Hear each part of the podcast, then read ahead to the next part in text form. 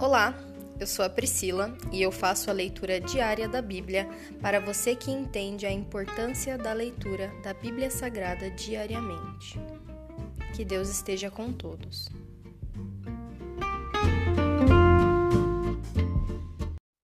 Ouça agora o capítulo 27 do livro de Mateus. Judas se enforca. De manhã cedo, os principais sacerdotes e líderes do povo se reuniram outra vez para planejar uma maneira de levar Jesus à morte. Então o amarraram, o levaram e o entregaram a Pilatos, o governador romano. Quando Judas, que o havia traído, viu que Jesus tinha sido condenado à morte, encheu-se de remorso e devolveu as trinta moedas de prata aos principais sacerdotes e líderes do povo, dizendo: Pequei, pois traí um homem inocente. Que nos importa? retrucaram eles. Isso é problema seu. Então Judas jogou as moedas de prata no templo, saiu e se enforcou. Os principais sacerdotes juntaram as moedas e disseram: Não seria certo colocar este dinheiro no tesouro do templo, pois é dinheiro manchado de sangue. Então resolveram comprar o campo do oleiro e transformá-lo num cemitério para estrangeiros. Por isso, até hoje, ele se chama Campo de Sangue. Cumpriu-se assim a profecia que Jeremias disse: Tomaram as trinta peças de prata, preço pelo qual ele foi avaliado pelo povo de Israel, e compraram o campo do oleiro, conforme o Senhor ordenou. O julgamento de Jesus diante de Pilatos. Agora Jesus estava diante de Pilatos, o governador romano, que lhe perguntou: Você é o rei dos judeus? Jesus respondeu: É como você diz. No entanto, quando os principais sacerdotes e os líderes do povo fizeram acusações contra ele, Jesus permaneceu calado. Então Pilatos perguntou: Você não ouve essas acusações que fazem contra você? Mas, para a surpresa do governador, Jesus nada disse. A cada ano, durante a festa da Páscoa, era costume do governador libertar um prisioneiro qualquer um que a multidão escolhesse. Nesse ano havia um prisioneiro famoso por sua maldade, chamado Barrabás. Quando a multidão se reuniu diante de Pilatos naquela manhã, ele perguntou: Quem vocês querem que eu solte, Barrabás ou Jesus, chamado Cristo? Pois ele sabia muito bem que os líderes religiosos judeus tinham prendido Jesus por inveja. Nesse momento, enquanto Pilatos estava sentado no tribunal, sua esposa lhe mandou o seguinte recado: Deixe esse homem inocente em paz. Na noite passada tive um sonho a respeito dele e fiquei muito perturbada. Enquanto isso, os principais sacerdotes e os líderes do povo convenceram a multidão a pedir que Barrabás fosse solto e Jesus executado. Então o governador perguntou outra vez: Qual dos dois vocês querem que eu lhes solte? A multidão gritou em resposta: Barrabás. Pilatos perguntou: E o que farei com Jesus chamado Cristo? Crucifique-o, gritou a multidão. Por quê? quis saber Pilatos. Que crime ele cometeu? Mas a multidão gritou ainda mais alto: Crucifique-o.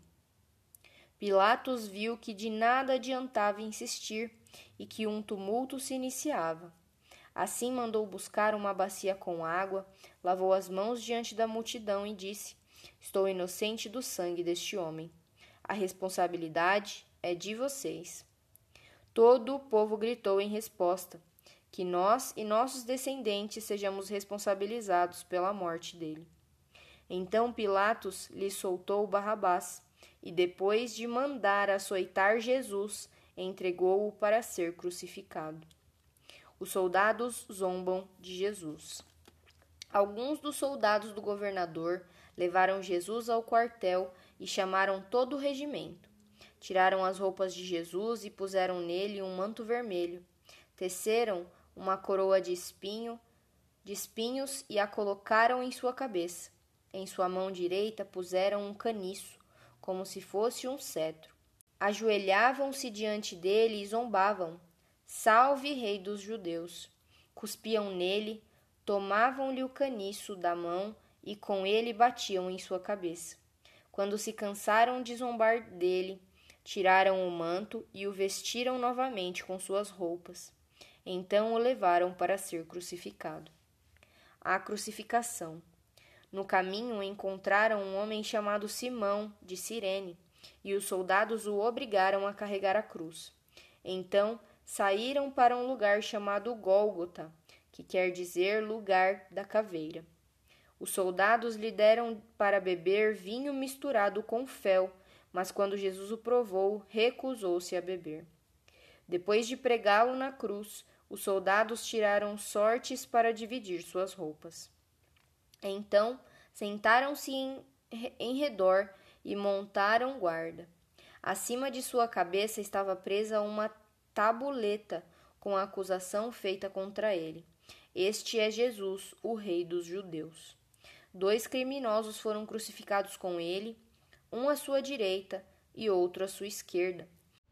O povo que passava por ali gritava insultos e sacudia a cabeça em zombaria. Você disse que destruiria o templo e o reconstruiria em três dias.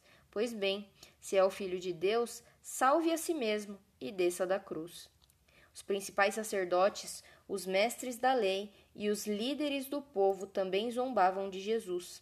Salvou os outros, mas não pode salvar a si mesmo, diziam. Quer dizer que ele é o rei de Israel? Que desça da cruz agora mesmo e creremos nele. Ele confiou em Deus, então que Deus o salve agora, se quiser. Pois ele disse: Eu sou filho de Deus. Até os criminosos que tinham sido crucificados com ele o insultavam da mesma forma. A morte de Jesus. Ao meio-dia desceu sobre toda a terra uma escuridão que durou três horas. Por volta das três da tarde, Jesus clamou em alta voz: Eli, Eli, lama sabachthani? Que quer dizer: Meu Deus, meu Deus, por que me abandonaste? Alguns dos que estavam ali pensaram que ele chamava o profeta Elias. Um deles correu, ensopou uma esponja com vinagre e a ergueu num caniço para que ele bebesse.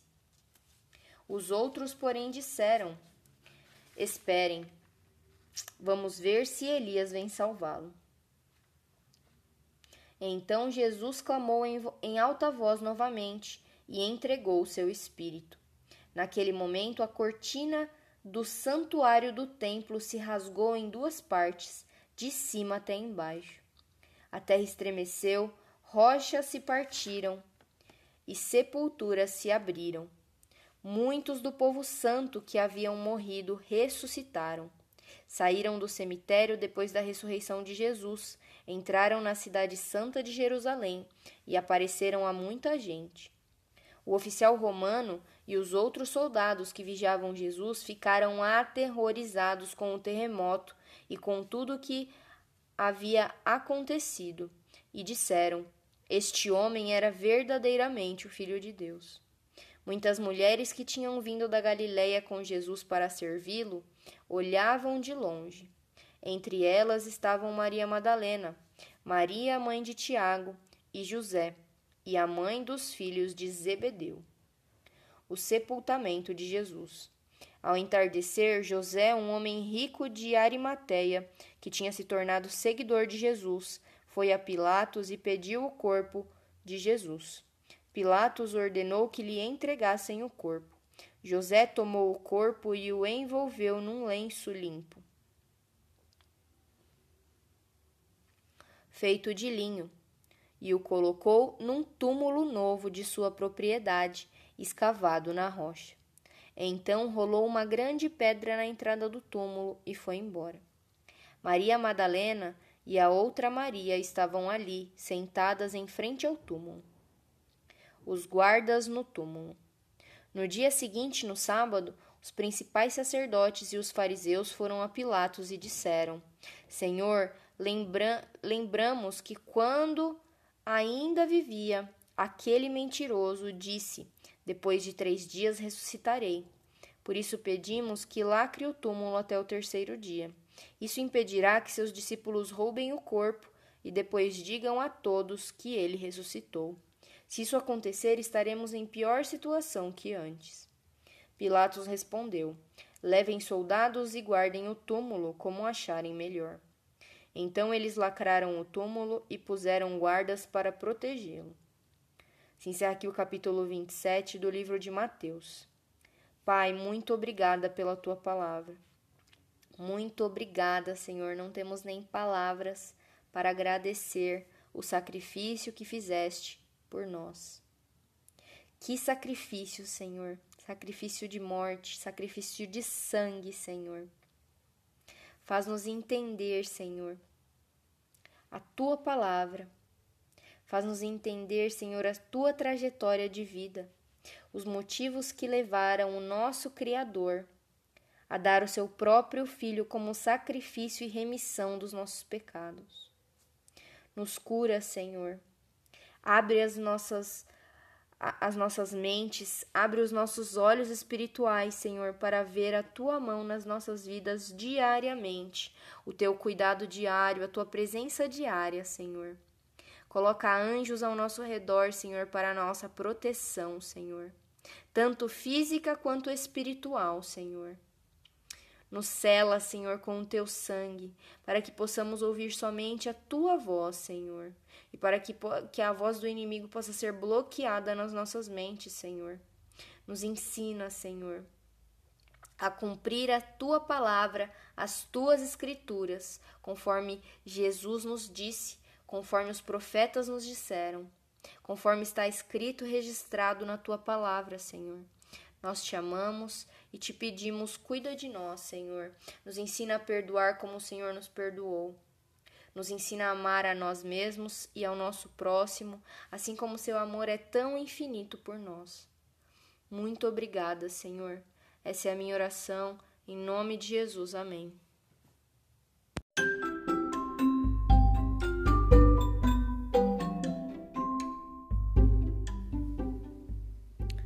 Você acabou de ouvir o Dali Bíblia, o podcast da tua leitura diária da palavra do Senhor.